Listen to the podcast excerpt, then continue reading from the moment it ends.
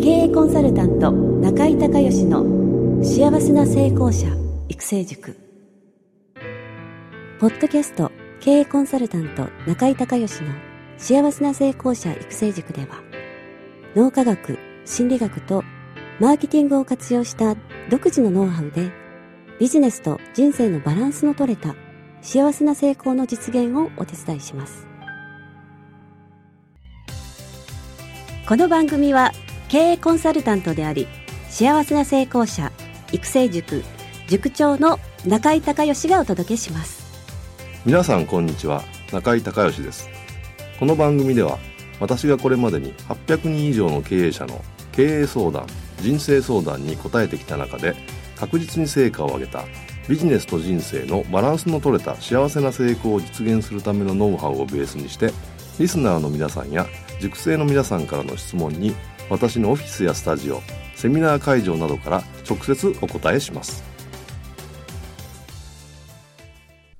リスナーの皆さんこんにちは。経営コンサルタントの中井隆義です。今日はですね、えー、ゲストに2代目社長専門事業承継コンサルタントの高橋修人先生に来ていただいてます。高橋先生よろしくお願いします。よろしくお願いしますえー、まあもう肩書き通りね、えー、2代目専門2代目社長専門の事業承継のコンサルタントということでご活躍ということなんですけども簡単に自己紹介をお願いできますでしょうか？はい、えー、2代目社長専門事業承継コンサルタントの高橋修人と申します、えー、私はあの神戸の方で、えー、事業承継のコンサルをしてるんですけどももともと父の会社を引き継いだ際にですねあの社長も、えー、今やっているんですけども、えー、非常にいろいろ問題が社内の中に起こりまして、はいはい、えーまあ、非常に困った経験があります、はいはい、であのひどい目にもありましたし あの非常にこう困ってですね、はい、あの大変だったので、まあ、それを、まあ、周りを見ると、えー、同じ2代目3代目で困っている後継者たくさんいるので、はい、それをコンサルのノウハウとともになんとかお手伝いを、えー、そういう私みたいな失敗とか苦労しないように、はいえー、ご支援をしたいなということで、えー、今コンサルをしております。なるほどなるほど。ご自身がお父さんと、まあ、事業承継で、えーまあ、うまくいかなかったという経験を生かされて、はい、えー、2代目3代目の社長の方にスムースにまあ事業承継をね、えー、ということでコンサルをされていると。い。うことで、修二さん中井塾5期生ですよね。はい5期生、えー、5期生って何年ぐらい前ですかね？5期生がちょうど5年ですね。5年ぐらい前ですか、はい、その当時はもうこの事業承継終わってたんですか？えー、ちょうど直前です、はい、直前。はい。じゃあその後中井塾に来てからひどい目に遭われた。えー、ちょという中井塾に入る前にひどい目にたくさんありました、はい、なるほどなるほどじゃあそこからちょっと、えー、まあ上昇気味の、ところにまあちょうど来られてとい。うことですね。はいわ、かりました。あのまあ事業承継非常に大きなテーマでまあどの方もですね、まあ、起業してある程度成功してで最後事業承継バトンタッチっていうのがですね一つのまあ経営者としてのサイクルのまあゴールっていうことになると思うんですけども、まあ、あのどんな事業をやっていても必ず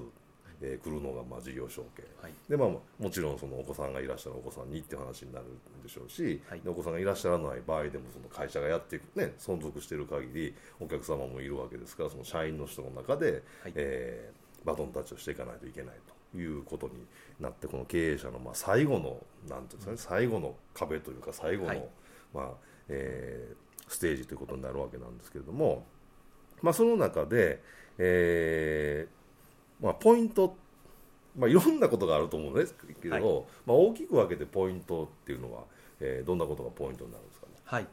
私もそうですし、はい。はい、あの相談に来られる後継者さんの多くはですね、はい、人の会社の中の人の問題とお金の問題悩んでいるのがもう、はい、え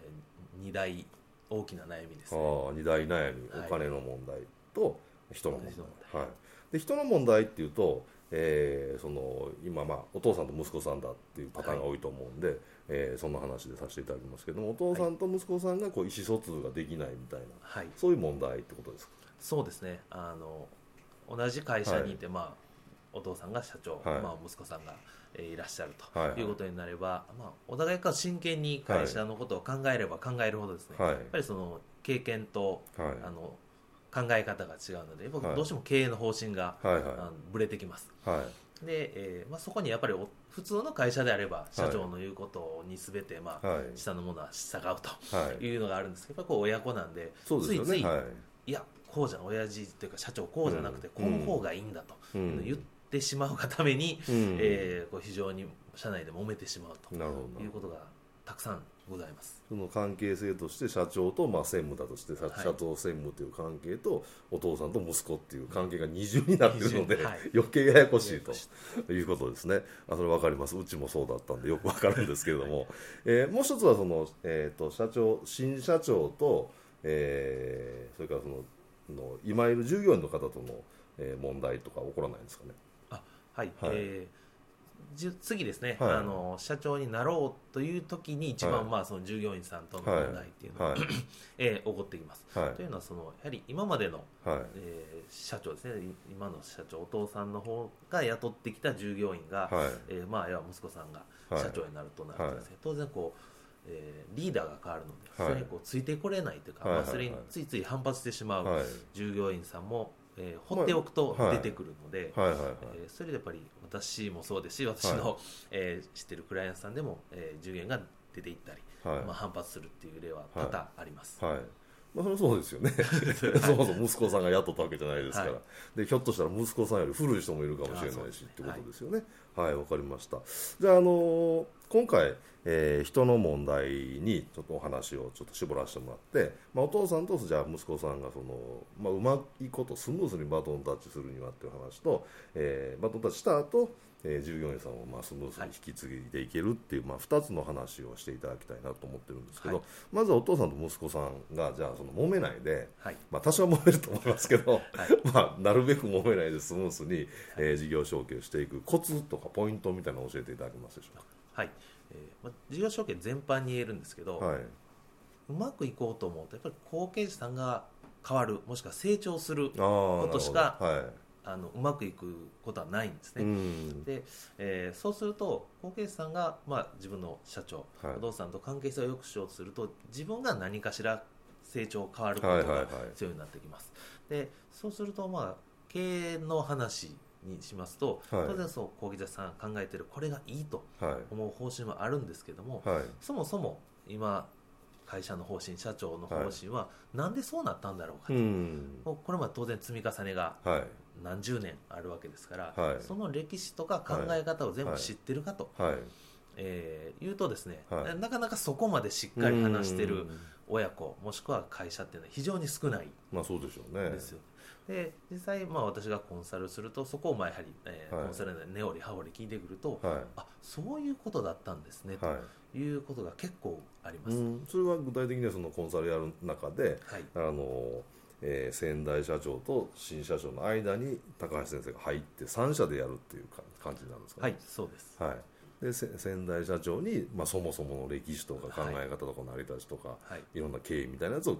インタビューすることで整理していくっていうそうです、はい、あなるほどなるほど。それいいですね、はい、やっぱあの親子っていう側面もあるんでついつい感情的になりますよね、はい、なんかあった時って、はい、そこにまあ、えー、客観的な第三者の立場のプロの先生が入っていただくっていうことでお互い客観的に話が聞けて、はい、えー、るっていうこと。それは素晴らしいなと思いますね、でその、えー、そもそもなぜそうなってたかっていう経緯を、えーまあ、共有して理解すると、その次のステップとしてはどういうふうになるんですか？そうですね。そのステップで、その場で一応ふんふんと言うんですけど、実はその後もう個別にですね、あの経営者さんとか小さん、個別に私が会うと、はえさらにまあ、ああは言ってるけどこうなんだよねみたいな あの、本音の部分は、あの聞けてきます、で、えーまあ、そう聞いた上で、まあ、私も、えーまあ、どっちの立場も非常に、はえ分かるので、じゃあそれを両方聞いた上で、まあ、もう一度3人で会うときに、はい。えーまあ、本来は伝えたかったこと。息子さんが、お父さんの社長に伝えたかった本当の意味はこうなんですよ、うん、でもしくは、えー、社長経営者さんが後継者さん息子さんにこういうことはまあ守ってほしいとかやってほしいと要望があるのでそれはこういうことなんですよっていうことをまあ翻訳というか、えー、橋渡しをすることでお互いあこれが一番やってほしいというか、これが大これが息子のやりたかったことか、これが父親のあやってほしかったことっていうのが分かるので非常にこう経営の方針としてはこうすり合わせてこれます。はいはいはい。あのー、まああのうまくそれであのいくって一番いいと思うんですけど、まあ、最悪うまくいかないとどんな感じになるんですか？最悪うまくいかないとですね、はい。はい、あの本当に、えーと、これは僕もコンサルなくて僕の友人の話なんですけども、はい。はい、えー、そのお父さんと方針が合わなくて、はい、結局その息子さんが出ていってしまったと。いうことで、はい、じゃあもう本当に継ぐ人がいないと。いうようなことも起こり得ります、ね、起こり得ますよね、はい、それちょっと悲惨ですよね、はい、かなりね。かつその、やっぱりそのビジネスだけではなくて、結局その人間的に縁が切れてしまう。もう何年もお父さんにモテないとか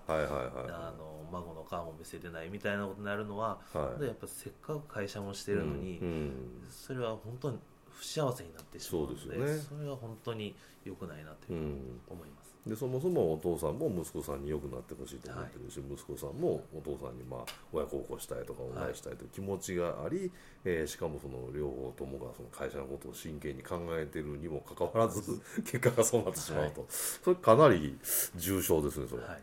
はい、わかりました。まあそうならないために、あの事前にやっぱり話し込み、価値観のすり合わせ、方向,、方向性、方針をしっかり決めとくっていう、えー、ことですね。はい。はい、えー、じゃそれを今度、えー、うまくいきました、はい、でいついつから、えー、例えば来年の4月から、えー、新社長体制でスタートしますと、はい。えー、いう時に今度はその従業員さんとの問題があるんですよね、はい、それはどういうふうにして解決していくんですか？そうですね、えー、従業員さんの問題で一番多いのはですね、はい。はい、えー、当然社長が新社長になって、はい。はい、これからまあこうしますとい。うふうにすると、はいえー、いろいろこうそれ事前にやっぱり聞いてない従業員さんというか、あん。ま興味がなかったのもあると思うんですけどはい、えー、今までこのルールをやっぱちょっと変わるわけですね、はいは変わるので、ねうん、そ変わることに対して、えーまあ、不利益というか、まあ、良くないと自分にとって良くないと思う人が、まあ、やっぱり何割か出てきますよね、はい、で反発してくるので、はい。はい、あのそこでやっぱりその対立というか、うん、あの対立しなくてもいいんですけどそう従業員さんとうまくいかない、うん、それがまあベテランさんである場合が多いんですけども、うん、ベテラン社員さんとうまくいかないというのは多いです、はい、うん、でそれはどういうふうに解消していくんですか？もしくはそうならないために準備をしていくわけですか、はい、そうですね。そうならないためにまずはその、はい、えー、自分が社長になったらこういうふうにしますよって方針を、はい、えー、伝えるとい。うことと、まあ、もう一つやはりあの個別個別であの従業員さんと、まあ、私がお勧めするのは必ず面談をしてくださいと、社長になる、はいで、えー、そこでまあまずコミュニケーションを取るということと、はい、でその中で一番伝えなければいけないのは基本的にあなたの、えー、あなた安全というか、はい、えー、別にそのまま働いていただいて全然結構ですと、はいはい。はい、まあ、ただし将来的にはまあ会社はこういうふうにしたいんで役割が変わるかもしれませんけども、うん。うん、今すぐではないですと。いう、うん、今その安全というか今のままですよというのを伝えてくださいというのを言っています。はい、はいはい、なるほど。でえー、その会社をどういうふうにこれから運営していくっていう、まあ、ビジョンとか方針みたいな、はい、そういうのも伝えるってことですか？そうです。はい、はいやっぱりその、はい、リーダーが変わることによって従業員さんは基本的にみんな不安になるので、まあ、それはそうでしょうね、うん、今のままでいるのかですかね、はいはい、最悪ひょっとしたらあのクビになるんじゃないかとか思い込んでる、思い込んでる人がいるので、うん、まあいますよね。そういう人に対してそうではないっていうことと、はい、ただ将来こうなりますよっていうのを見せてあげるということで、あの非常に安心を皆さんされます。あなるほど、まあ、でもその中でも辞めていく人はもう辞めていく。のはしょうがないという感じですかね。はい、まあ、あのなるべく、まあ、基本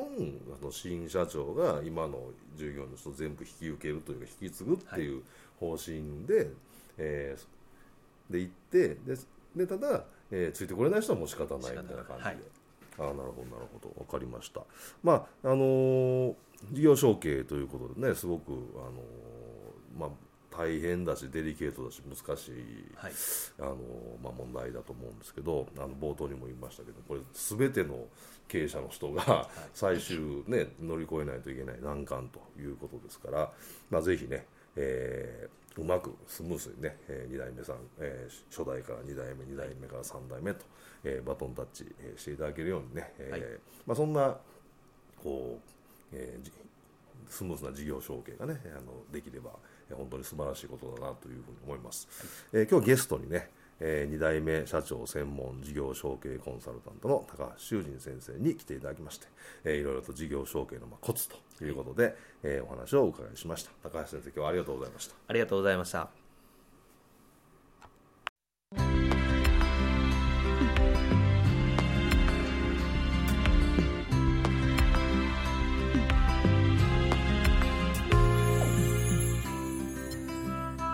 今回の番組はいかがだったでしょうか？あなた自身のビジネスと人生のバランスの取れた幸せな成功のための気づきがあれば幸いです。なお、番組ではリスナーの皆さんからの中井隆義へのビジネスや経営に関する質問を募集しています。質問はホームページの受付フォームからお願いいたします。また、全国各地から